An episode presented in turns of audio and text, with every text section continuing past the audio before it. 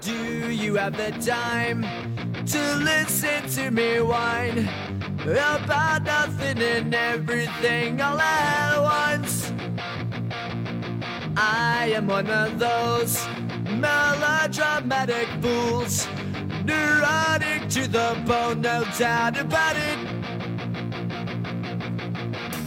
Sometimes I give myself the creeps. 呃，大家好，欢迎收听本期粤 Talk 越野的越野 Talk，我是申娇。呃，这个因为园子这个身体突然抱恙，所以我就今天不得不只有我一个人做这个主持的工作。那我们今天要聊的话题主要是攀岩，跟攀岩有关。那我们请到了这个嘉宾，是一个充满活力的、特别可爱的，呃。马安平马老师，那我们请马安平老师跟我们打个招呼呗。Hello 啊，大家好，大家好。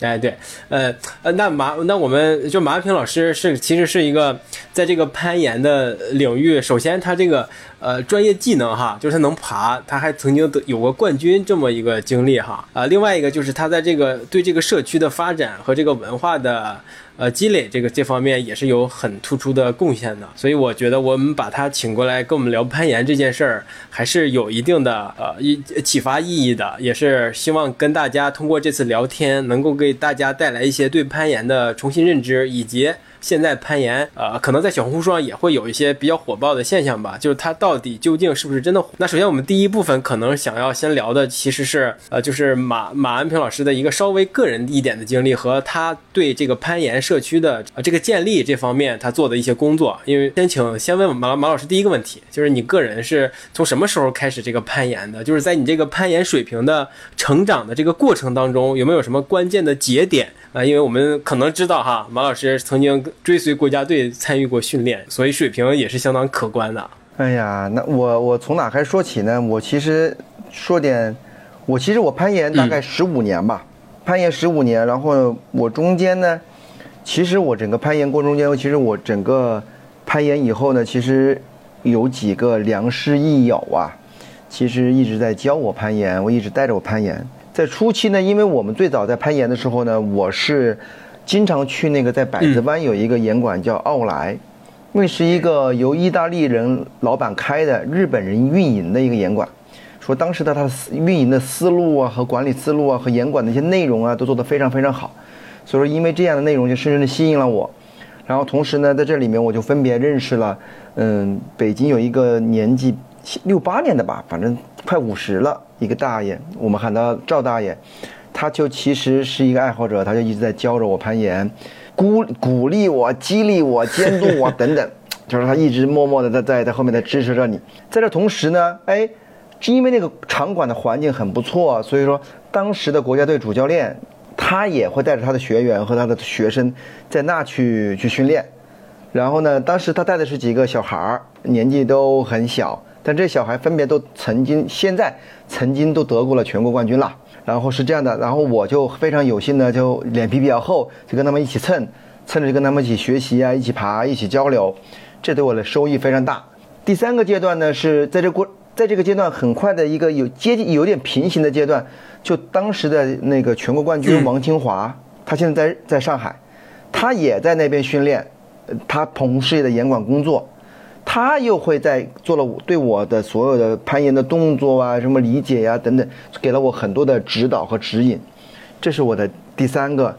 第四一个呢，是一个最离奇的啦，最好玩的啦，是一个世界冠军，女子世界冠军是。斯洛文尼亚的，如果我没有记错的话，叫欧嘎、欧拉还是欧嘎，我反正我说的不是很准。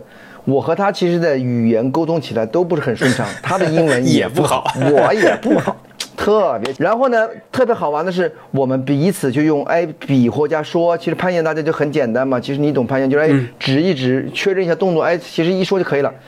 他也带了我大概得有一段时间，就是他也在严广，当时他曾经也是在中国备战嘛。当时中国也有世界杯的分站赛，这个对我的阶段来说，是我一个我的整个学习阶段对我来说是帮助最大的几个阶段。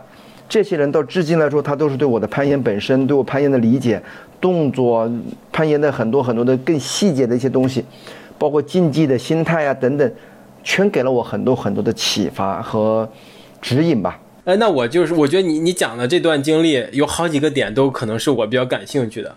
呃，你说你大概十五年前开始接触攀岩，就去了那个意大利意大利人开在百子湾开的那个岩馆，是吧？所以当时那个岩馆，呃，你说那个岩馆的氛围有吸引到你，那它应该是一个什么样的氛围，或者是那个岩馆所表达出来的、呈现出来的内容是什么样子的呢？其实，其实大家现在肯肯嗯肯定很简单，我说一点啰多啰嗦两句啊。其实中国的整个的商业攀岩结构发展才有三十年，嗯，才有三十年。所以说之前我们中国的建的那岩岩馆的岩壁呀、什么东西的，包括岩点的质量啊，当时曾经确实是那个阶段其实还相对比较弱的。然后呢，大家对这种线路的理解呀、或者那种支点的东西啊等等，都有很大的落后。当时呢是意大利人，当时呢他就是让日本人运营呢，他就邀请了当时的日本的国家队和日本的设计师，和在日本买了很多一些当时我们就认为是进口的支点，就那个岩点，就让我们打开我们的思路。我给你举一个小小的细节吧，所有的岩岩壁上那个板上那个板板顶，大家总觉得那板顶应该就不会做任何修饰呗。他会在板顶的时候做一个把一个一个像类似这样圆一样东西切一半放在上面，就让你手抓上去的时候是不是硌手的？是一个是类似这样的东西握在上面，就你觉得哇，他其实就这种细节他都考虑的很到，那个细节是又花钱，而且你还看不到的地方。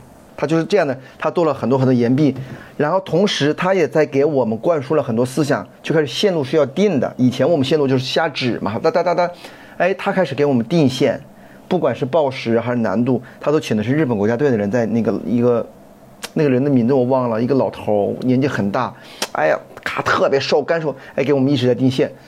那时候我觉得我操，当时我们不懂嘛，我说我操，这有什么区别？不都一样吗？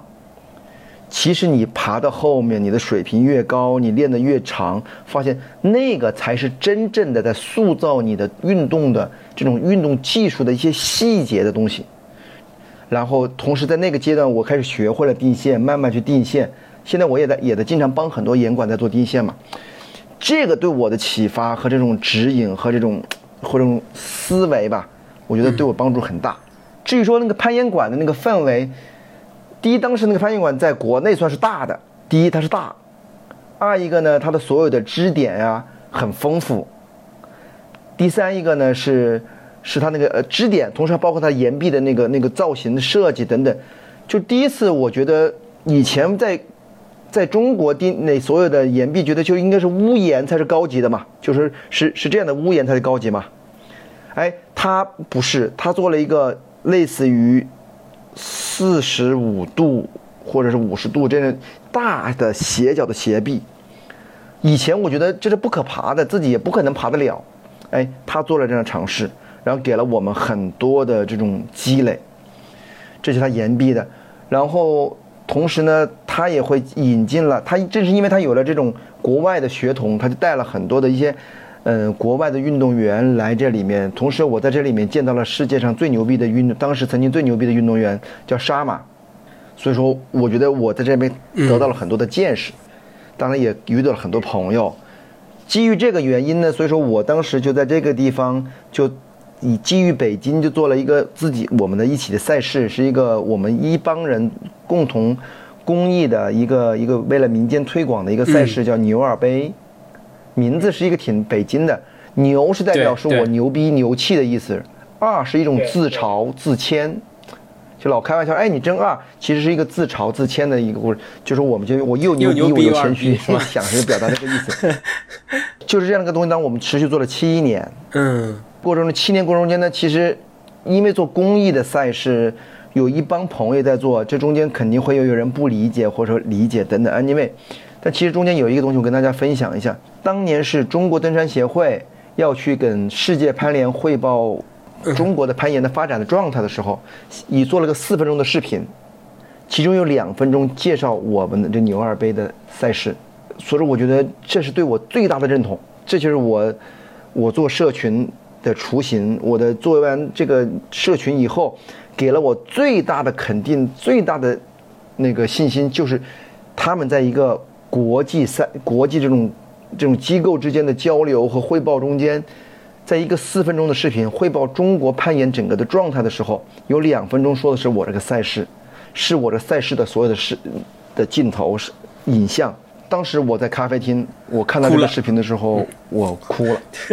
对，马马马老师，你既然你已经提到了呃牛二杯这个东这个设是这个这个比赛的名字，那我就想问你是呃你办牛二杯的时候，这个时候你个人的攀岩的这个水平已经到了一个相当可观的程度了吗？其实是这样的，因为牛耳杯的成长和我的水平，其实也是在一直都在伴随着成长。我认为我一直我的水平还一直在增长的哦，所以说我觉得，其实我一直在在增长啊。其实我也当然，我其实我也有，我也和像所有的人一样，其实也也好胜，也想自己比谁牛逼。是是，就是也这里面，同时这里面，同时我想我多提一句话啊，我这么多年其实我也面临过一些采访。面临过很多好朋友啊，很多我的一些初中同学、高中同学，他就问了我一个问题，是我以前一直回答不了的问题，说老马，你为什么攀岩呀？有什么好处呀？但以前我都说，哎呀，有对肌肉有好处，什么那个那个什么什么精神什么那个减缓压减压什么，特别精神，特别哲学。我哎呀我，但是所有人都回答完以后就 是自己都不知道自己说啥。但是我现在觉得呢，我觉得我。我四十岁，我觉得我现在觉得有一个特别，我觉得我为什么攀岩？其实我现在能回答了。其实我就说，我想干掉我身边同龄人，是吧？我身边的同龄人，特别是我的同学们，很多同学现在都大肚子了，对对对对，走两步就喘，爬个楼就就不行了。我现在还能攀岩，是吧？我还能跑五公里，还能跑十公里，是吧？我觉得这就是。我的一个理由，我为什么攀岩？我我刚我刚才问问你那个关于水平和这个牛二杯的时候，呃，是有的重合重合点在哪儿？其实想问你就，呃，可能当时你你办这个比赛，你并不会因为。呃，自己是否的水平是否足够高？呃，是否有足够的号召力才会办这个这个牛二杯？呃，换句话讲，可能是在这个当时在那个年代的这个攀岩的这群人里边，大家不会，并不会因为水平的高低而不认为你是一个呃好朋友。可能就是因为呃你你你很爱攀岩，你也经常来，我们就是一个好朋友，不会有这种这种这种关系，对不对？其其实好，这其实你这里面问的问题还挺深的。其实呢。嗯，你做任何赛事也好，做任何社群也好，并不是说你一定要走为你是精尖选手、精英选手了以后，你才能具备组织和策划这样活动，你才可以做为这个项目做推广，或你会对项目的热爱呈现出来。我觉得不是的。第一，我是说这个不是的。第二呢，我觉得攀岩还有一个好处，其实攀岩的人群是一个非常自信的、非常 nice 的，因为攀。能来练攀岩的人，我觉得还是一个是经过一个过滤的。我给你举一个过滤的成分啊，这过滤你也能算出这个过滤中间花多少钱。那比方说，健身房练的肌肉是大肌肉块是吧？咔咔咔是吧？练完以后，你是不是觉得那个已经不过瘾了？那个酸疼的那个等等状态不过瘾了？你开始练对 CF 是吧？因为你要让肌肉更加细节，更加有有有有纤维感等等是吧？你要需要有更多的小细节，然后你就开始练这个了，因为你对那个。练器械那种咔咔的练不满足了，你开始要练 CF，但是发现 CF 的时候，你发现我的小肌肉和我整体身体力量还是不够细节，那开始需要有针对性的训练。什么针对训练？只有攀岩是一个从脑子就差头发了，从脑子开始全身都要运动的一个一个一个肌肉。那也就是说，能来攀岩的人，其实都前面都走过了这一趟，这一趟花多少钱？他具备什么样的能力才能走到这一步来？攀岩的人其实是一个，是一个有追求的，有有有这样的一个递进的过程。他其实都在思考的。然后为什么他攀岩的人是自信的呢？攀岩这个项目跟别的项目不一样，他是一直在寻找失败的项目。什么自信的人才能寻找失败？因为你每完成一条线，你下一步去干嘛？去找一条你自己完成不了的线。一旦完成了，又去找一条你自己又完成不了的线。这是多么自信！只有自信的人敢去不停的去找失败。是寻找失败的的项目，也就是说，攀岩这个人群本身的基结构和这种人员结构导致了它就是一个非常良性的、非常一个善意的社群，可能不需要说，哎，我是我必须打卡，我必须大 pro，没有，可能只要你有投入足够的热情就可以了。呃，我那你这么说，呃，我又有这个，就在这个问题的基础上，我有一个小小的疑问哈。你说，呃，攀岩可能是，呃，是需要一定的筛选过程才会留下一撮人，他是才投入到攀岩当中了。那那那我在可能在就是大众上可能也看到有些人就直接就去攀岩了。那那这种人来说，你觉得他不是攀岩吗？这个问题其实也没毛病。有的人就说直接来攀岩，那确实也没问题，因为他们这里也说了，并不是说他们不优秀。也不是他们没有经过顾虑，因为他们也是在经过了去思考，因为他每去做一个运动的时候都要思考，他最终是得什么目的，都从健身上得什么目的，从交朋友得什么目的，他其实也是在做了甄选的，相对来说不是盲目的，当然也会有盲目的人，说哎我就大众点评上看到了，我买了一次卡来玩一下，那也很有可能他就跟这个社群的人达不了共识，他就不能持续坚持下来。其实攀岩是有一些门槛的，这个门槛是共识。就是我们必须要对这个东西的理解和对这种状态的的得感觉得到，你才能持续的坚持下来。那行，我们把话题就再收回到这个呃 牛二杯这件事情上来说，呃，当时你们你你办这个东西，你你来组织这个这个比赛，其实也就是想让大家我更开心的玩起来，是不是这样的？还是有一些什么其他的一些呃一些一些初衷的想法？而且你这个东西，你说办了七年嘛，又是一个公益的东西，我觉得付出的东西应该是比较多的。能够坚持七年，肯定中间也克服了一些一些什么东西。那所以我觉得你可以跟我们分享一下这个七年的过程的当中。其实正是因为，嗯，我觉得在做牛二杯的期间。正是因为我都做了这个赛事呢，也是我最疯对这个运动最痴迷的这七年吧。我觉得，其实当然当然我做七年其实有不容易。为什么刚才会说哭？其实中间确实有很多的不容易。这个这个牛二杯理论上来说是一个曾经一帮比我更资深的人开了局，然后后面只是我的我用我的热情我把它坚持下来了而已。这七年其实我就有有点像。我以以推广为由来保护我对自己的这个的热爱吧。其实我也得给自己找一个理由，我要持续坚持下来，我要持续坚持下来。因为在中间我会会付出更多的代价嘛，比如说我会没有时间陪，当时我还没结婚，没没时间陪老婆，没时间是吧？没时间出去玩等等。其实也是我互相的是，是我用我自己的热情和我的一个一个小小的梦想组织这样的一个社群，然后哎。我互相牵绊着，互相鼓励着往前走的。正是因为这七年，所以说我对我的攀岩，我有很多更新的认识。认识的来自于动作本身，同时来自于对这个运动的理解和是这些人群的理解。其实就是这样的一个过程，是是一个相互支持的。你说中间会有困难吗？会有不开心吗？会有说不愿意干吗？会的。但是往往你一旦去了严管或者去了全国任何地方的时候，发现大家都跟你很熟，大家都愿意跟你去聊一聊这个赛事，哪怕跟你聊聊八卦，这时候我觉得哇，好满足啊！也可能是虚荣心啊。对，就是可能最主要的原因还是虚荣心，到哪儿都有人认识你，是不是？我想，我还是就是想问，呃，你看七年嘛，对吧？这个七年牛二杯的七年肯定是呃开始会有一个呃高潮，对吧？你你肯定是要经历一个高潮，然后再慢慢的回归某种平静。那你可以可可以跟我们说那个高潮点？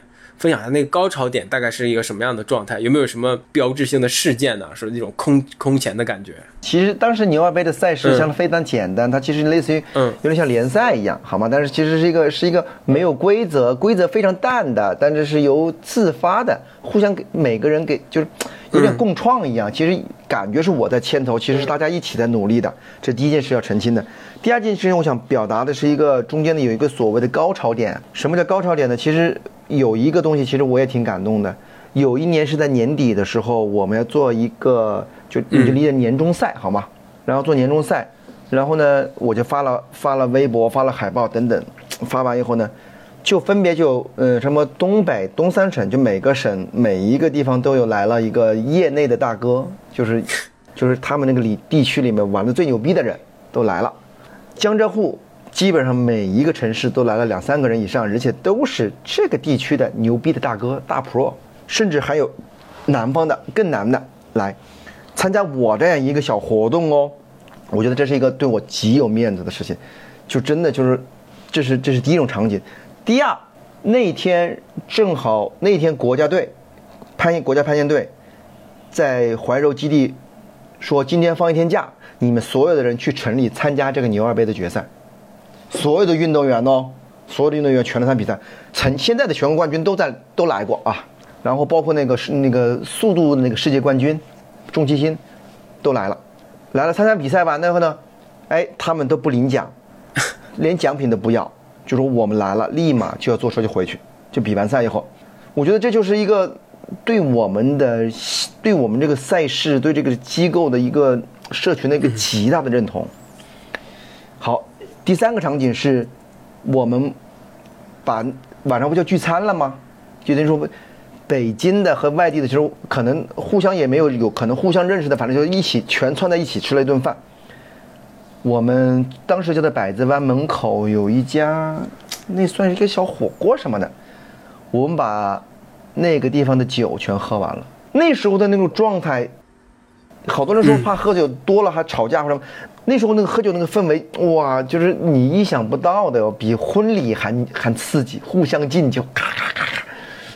我觉得这个是真是这个三件事情在同一个时间段发生的，我觉得真是一个挺棒的一个状态。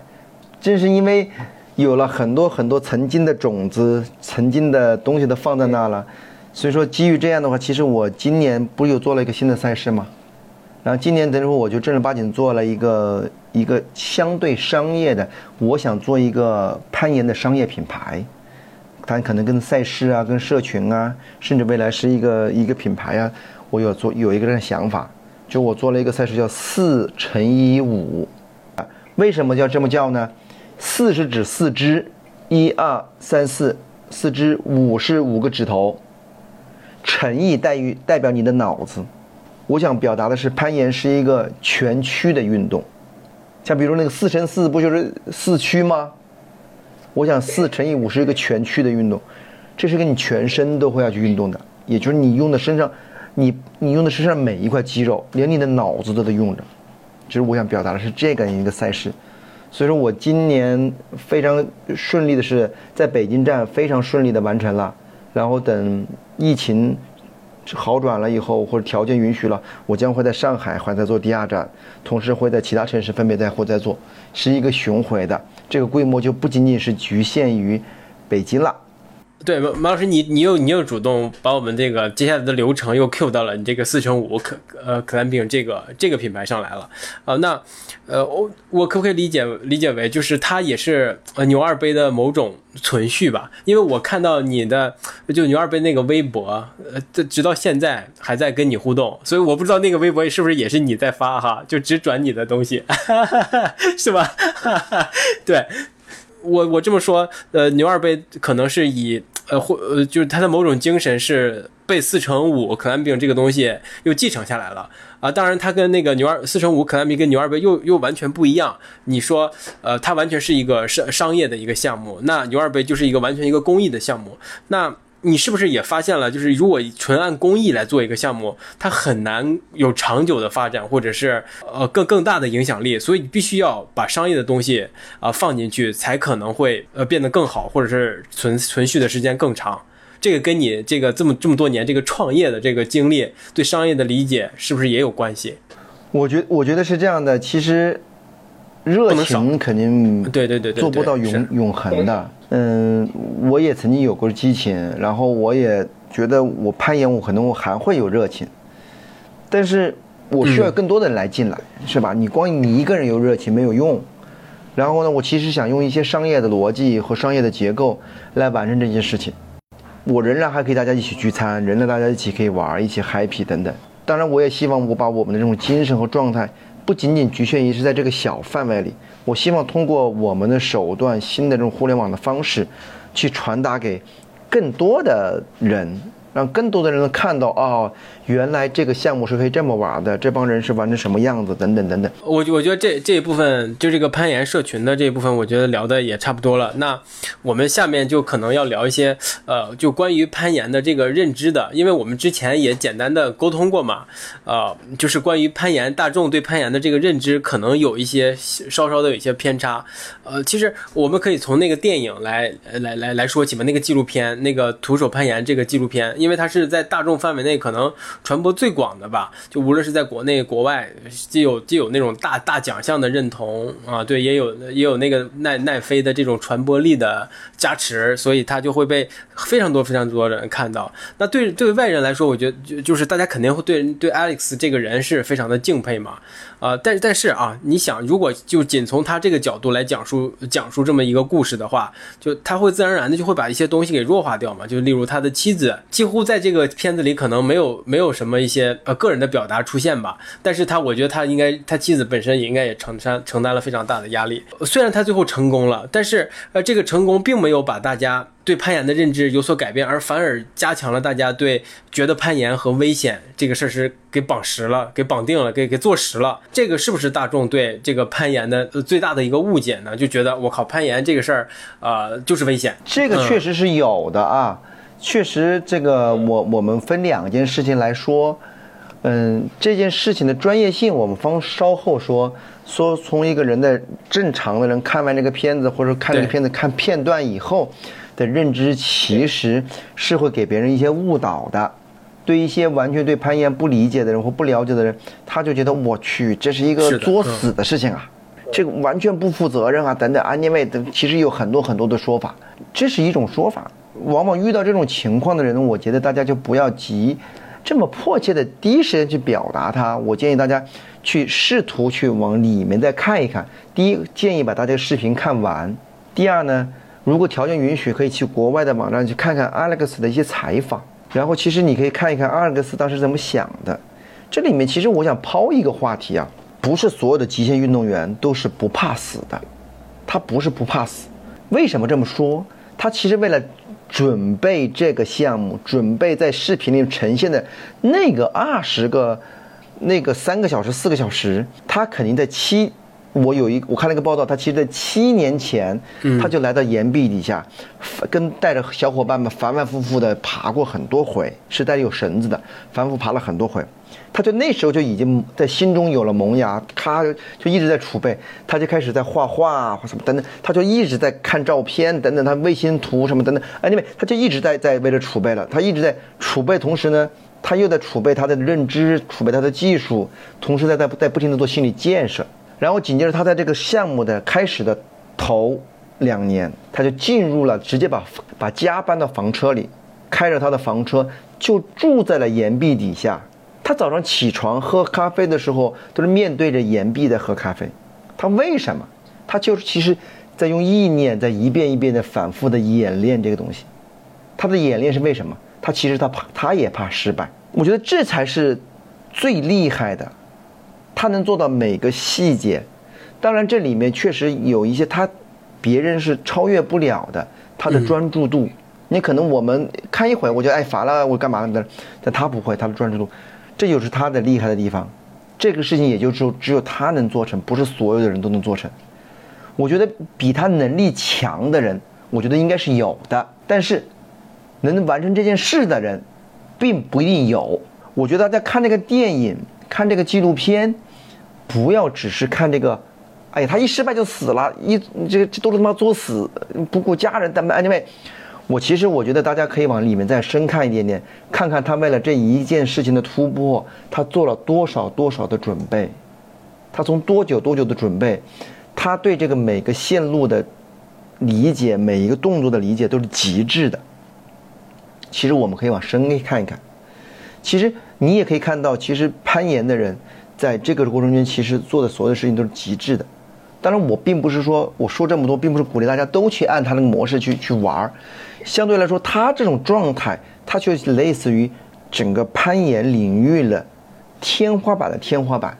因为确实这样的事情的人，并不是所有的人，就哪怕你的水平比他高，也不一定不是能做到他这样的专注。这样的人也不是说满大街都是。呃，就可能从来没有攀攀过岩的人看到这个片子，就觉得攀岩应该是那样的，对吧？应该是应该是这种这么大的岩壁，然后不带绳子的，就是随时随刻只要你出现一丁点失误，这个当然也是这个片子呃所渲染的东西，也是这个呃是为了为了，我觉得可能可能是因为为了传播吧，他必须要这么选择这种这这个角度来来讲述这个故事，才才可能更呃打动大众普通人的心。那真正的攀岩可能不是这个样子，它是有保护的，是需要反复来呃来练习的，需要反复熟悉路线的，对不对？那所以我想请你啊，请马老师跟我们说说，跟我们跟我跟我们跟我们跟我们的听众说一说，呃，证明一下这个攀岩为什么不不危险，它很安全。第一件事情呢，其实，嗯，我说一个，也在提一个我是发生在我身上的故事，但大家不要期待，不是说是不好的故事。我其实我前前后后也面临过很多的采访，嗯，很多的人都会上来，第一就是问，哎，你攀岩这么多年，遇到什么什么什么事情没有？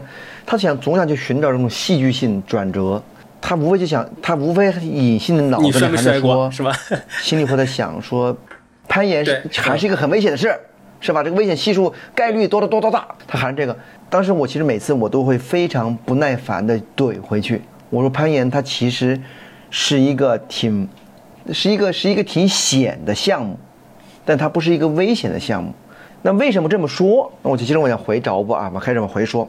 其实你一旦找到了合，你一旦选择合适的装备，我先说一下装备。你总觉得用了，你一旦用了装备，说哎，我用一个绳子，我用一个保护器，或用一个。安全带，那东西扛不扛造啊？我两百斤行不行？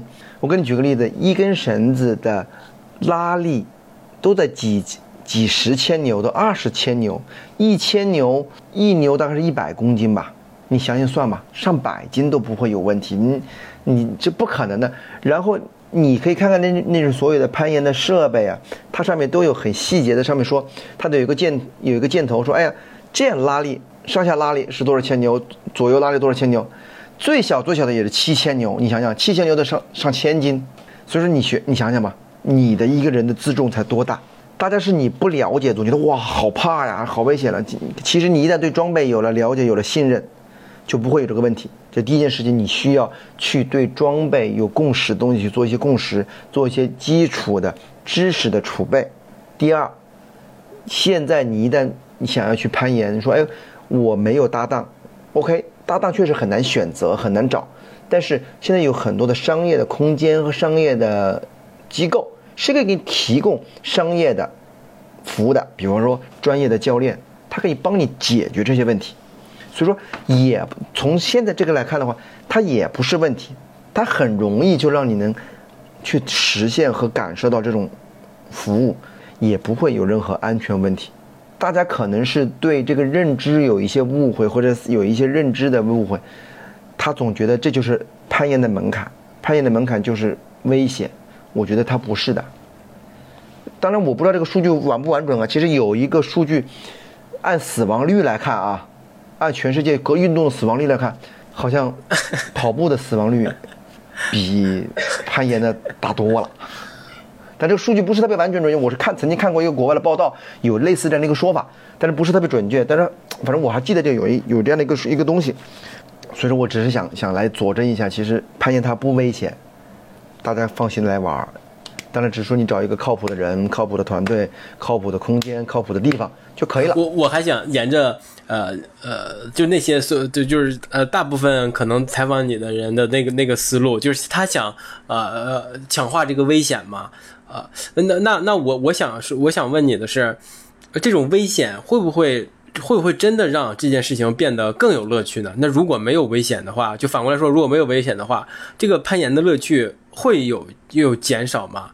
在哪儿呢？如果不是的话，攀岩的乐趣在哪儿呢？是这样的，嗯，危险其实有很多种。我给你举一个在岩壁上会出现的问题啊，嗯，你是有了保护的。你是有保护的，但是你在爬一些很难的线路的时候呢，或者你刚开始学的时候呢，你爬的很难的地方，其实你你知道那个你身上有绳子，你都不敢松手。你说哎呦绳子多么多么，那时候呢，但是你总觉得我抓得住，我一定要扛住。你两个手都已经咔咔咔刚刚硬了，但是你还是不敢松手。但是那时候脚，你的脚呢，发现哇脚也是软的，脚会抖，你知道吗？就是攀岩爬到一定的你的，在某种程度上在达到一种极致的时候，你的脚是会抖的。新人更尤为明显，因为这个时候你总觉得啊，我你在上面总觉得哇不行，太难受了，这种状态，就心也不踏实，手也不敢放，反正就哪哪都是揪着劲的那种。哎，但是往往在这个时候，他其实已经踩到了那种临界点。其实这时候，其实你稍，你看这时候我们在往往在这种情况下，我们会视情况而定，会稍微鼓励说，哎，你可以尝试，接着再尝试一下，因为它有安全的保护。我觉得你应该去突破一下。这时候的突破和这样的努力，是一个非常有有收获的。收获的是你对这一个认识，对这种在这种逆境的状态下的你一个新的认识，可以你认识了你自己的接受能力和承担生存能力。同时，你的认识也对你的底下的队友也是有更新的认识，啊，其实他能保护我，其实这是一个一个，其实他其实变相的他的认知是在有一个升级，这过程其实其实当然随着你你的级别越来越高，你的这个这个升级就不会那么明显，但实际上在越在新人中中就会越来越多，这是第一种，我觉得是是攀岩会给你赋予你的事情，那中间其实提到了你有个逆商。你就会去去有一个逆商，其实你那时候做任何的判断，或任何的你是尖叫也好，或者或者冷静的去处理等等，其实都是在你的成长，包括你一些你的逆商。其实攀岩其实也是一个，也是在培养逆商的一个过程。这是第一种，我觉得还是给别人带来喜悦、带来一些成长的。然后攀岩呢，还是一个好处呢，它是一个急速看到你成长的，就刚才说寻找失败一样，有失败。你去寻找失败，代表你曾经成功过，是吧？你就不停的、不停的成功，就是说你的成功，你的这个过程是很很快的，只要你的努力很快呈现出来的结果，嗯，相对而言，对，所以说你会很快的能能获取，就你只要你努力就可以得到。你比方说，我我给你举一个我身边身上发生的例子，有一年我去泰国，在海滩上叫甲米，我去爬一条线，那条线有一个小抠抠。就特别特别难抓那个点，我觉得，我觉得我当时我就这样说，我说我操，我这一辈子都爬不了这个线，这个点太小了，就就就是那个硬币那个那个那个宽度，我说我不可能抓得住。当时我觉得我当时我觉得我减肥也不可能了，我说我就抓不住。哎，但是我第二年去，当时我就爬完这条线以后下来说啥吗？我说我靠，这个点变大了吗？你说这石头不可能长大吧？哎，是你在变化。你看当时我觉得。虽说我说的说这石头变大了，其实挺凡尔赛的，但是我觉得，哎，这是我的喜悦，这是喜悦，这是这是第二个，第三一个呢，其实我觉得攀岩还有一个特别好的乐趣，不管你是在室内爬，抱石，是那个三到五米，其实底下有垫子，还是你爬外面那个高高的几十米的，那其实攀岩中间其实都有一个微妙的平衡，我不知道大家能不能理解。其实你在做动作的时候，总是要从这地方往那地方够一个动作嘛。在这时间，有可能动作夸张的时候，肯定你的四肢都离开了岩壁。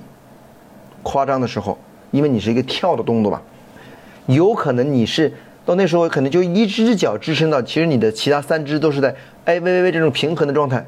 其实往往在遇到这种平衡、这种微妙的平衡，你是在用力量、用身体躯干控制了这种微妙的变化的时候。你会才觉得你的那个身体才是真正的属于你。你能让你的身体控制到那么细微的东西的时候，那才觉得你对身体的收控自如的能力才更强。我觉得那时候其实还挺酷的。我觉得你能把身体控制到那个样子，那么细微的那动作，可能你你稍微的脚多动一点和少动一点，可能就影响了你的平衡。我觉得你如果你对身体控制有这种强度的时候，我觉得我觉得这是我觉得。我挺满足，挺享受的。我把这叫微妙的平衡，或者个短暂的飞行吧。我觉得是一个。我觉得肯定很多人有我的共识啊。对，哎，那那那那能能体验到这种这种就是短暂的飞翔的这种感觉，是不是？对于新人来说，是不是需要一些要要要大量的训练，并不是一个很容易能够达到的状态。并并不是的啊，并不是说。因为这种状态，并不是说你要爬很难的线才会出现这种状态。因为你爬任何线都面临着，其实你在在做动作和动作之间的衔接的时候，都会有这样的动作。只是你有没有去，你是用你的控制，你用什么样的状态去去处理这个这个动作。你一旦能控制住这个这个中间的转折的时候，你才会更有趣。你说我我用蛮力，我能不能过也可以？但是我觉得大家要多一点时间去去去理解或去去处理这中间的细节，可能会更棒。并不是说你必须爬得很高的高手了才有这种这种状态，不是的。任何新人他也会有这个状态，他只是他有没有忽略这个状态而已，他会有没有去去去去理解这个状态。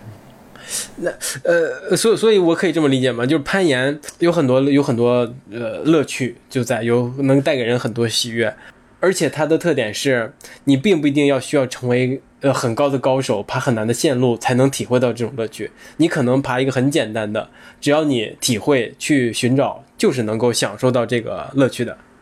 对你这总结的极牛逼。其实你不需要说我我我我我要怎么着了，我不是说所有的人都必须得跑个那个那个全马都得两两小时，那那还不完蛋了是吧？像现在很多人就误区，你一是跑马拉松，哎，你拿奖牌了没有？那这怎么聊呢是吧？其实攀岩也是一样的，在乎的是你这个过程，你去体验它，你去怎么理解它。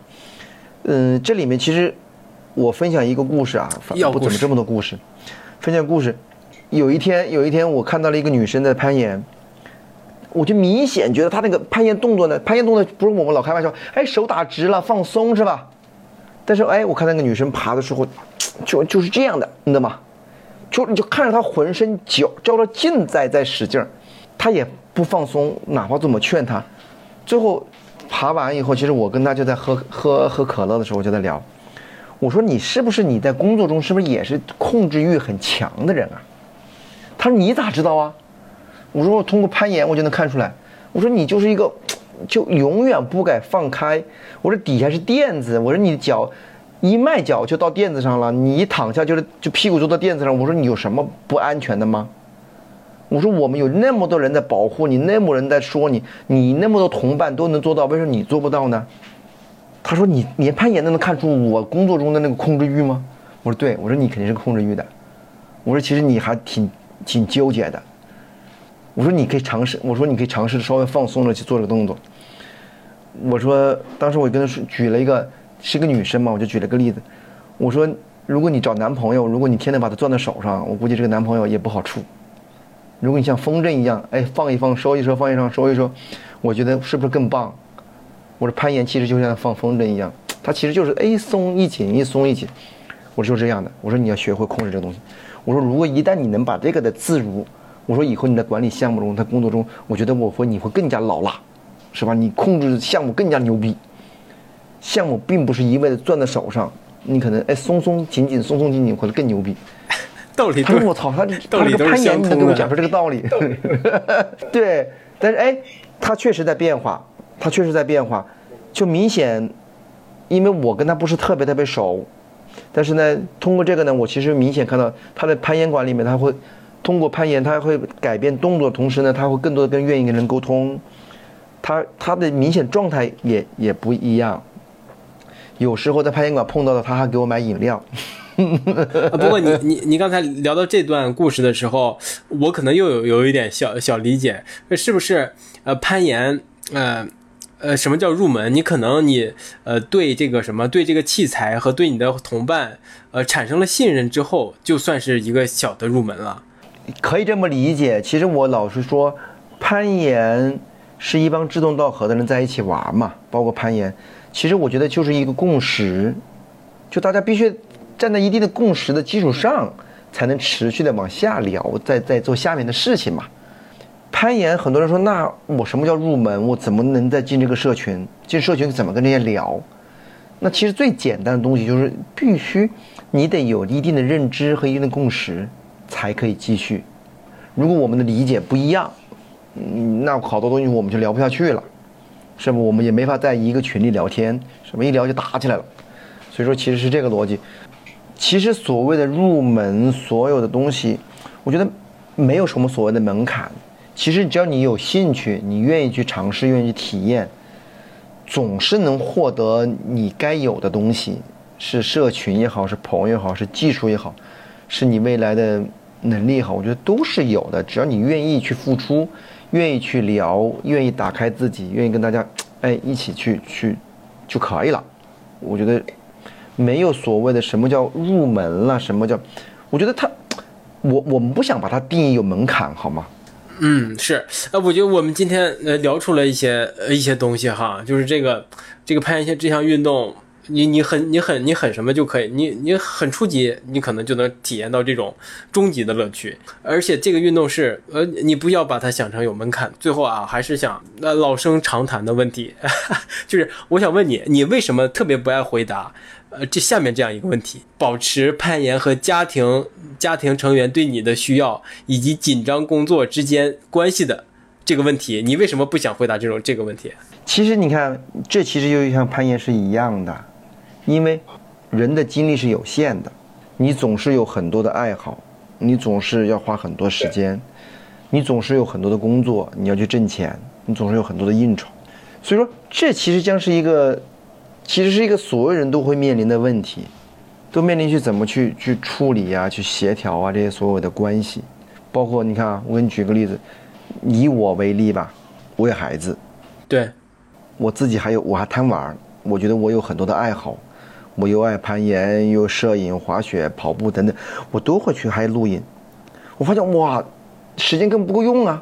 我现在还有应酬，还陪陪客户踢球，还有工作。是吧？你你工作你还你正常的会要开吧？你正常的一些公司的业务你要开展吧？那你想想吧，那其实这个问题怎么难？所以说这很难的。其实我们当时有一句话嘛，大家说“活久见，活久见”。所有的爱好，所有的兴趣，所有的运动表现，最牛逼的不是说你多么强、多么厉害，最厉害的是你能不能坚持住。对，就任何事情都是这样的，并不是你现在多么牛逼。你秀秀恩爱什么的不是的，是你能坚持多长时间？有可能我现在攀岩不厉害，我还能攀是吧？干到是吧？我坚持三十年是吧？现在就像跑马拉松一样，我就最怕什么人在我前面呢？一个老大爷，一直是这个速度，当当当当当当当当当，一直在跑。就你你说我努把劲把他超了吧？你只要一松，他又又上来了。这才是最厉害的。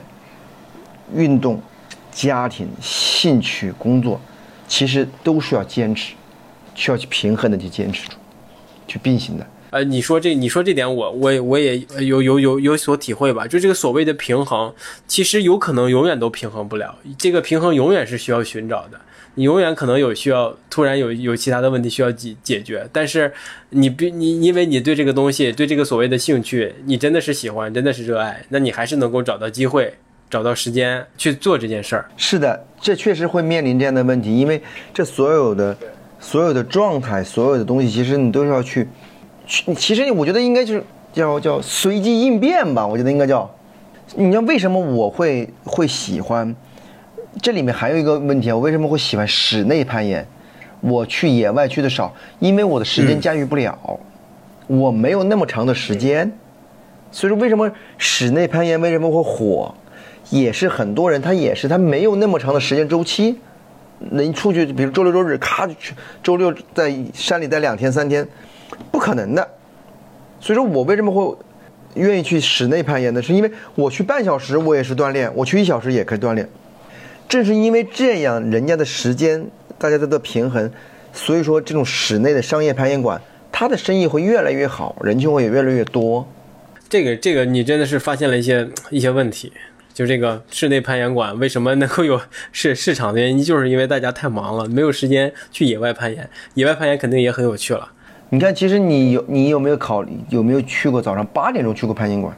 我去过，八点钟有好几个类似我这样的人，就就商务精英是吧？对，爬一回，爬一回呢，然后就说找个地方洗个澡，洗个澡立马就开个会。但是我是因为工作我要去的早，但是我经常碰到在里面碰到早上有很早很早的人。保洁阿姨还没来，他们就去了。特别感谢马安平马老师来做客我们节目，跟我们分享了这些有趣的故事啊！我觉得重点是这些有趣的故事，以及一些对攀岩的一些理解吧。那今天我们可能就聊到这里就 OK 了。那马老师可以跟我们的听众朋友们也再个见吧。嗯，反正也趁这个机会，反正跟大家一起聊聊天，反正一起分享一些我这么多年。遇到的对 故事 是遇到的故事，当然我我希望大家都能因为我或因为小红书上各种的传播，希望大家喜欢上攀岩，然后，当然，如果你在北京，或是如果时间允许的话，你可以来找我一起来攀岩，包教包会。对对对，行行了，就不用找教练了，不用花那份钱了。OK OK，行，那再次感谢马老师，我们拜拜。好嘞，拜拜拜拜拜拜拜拜。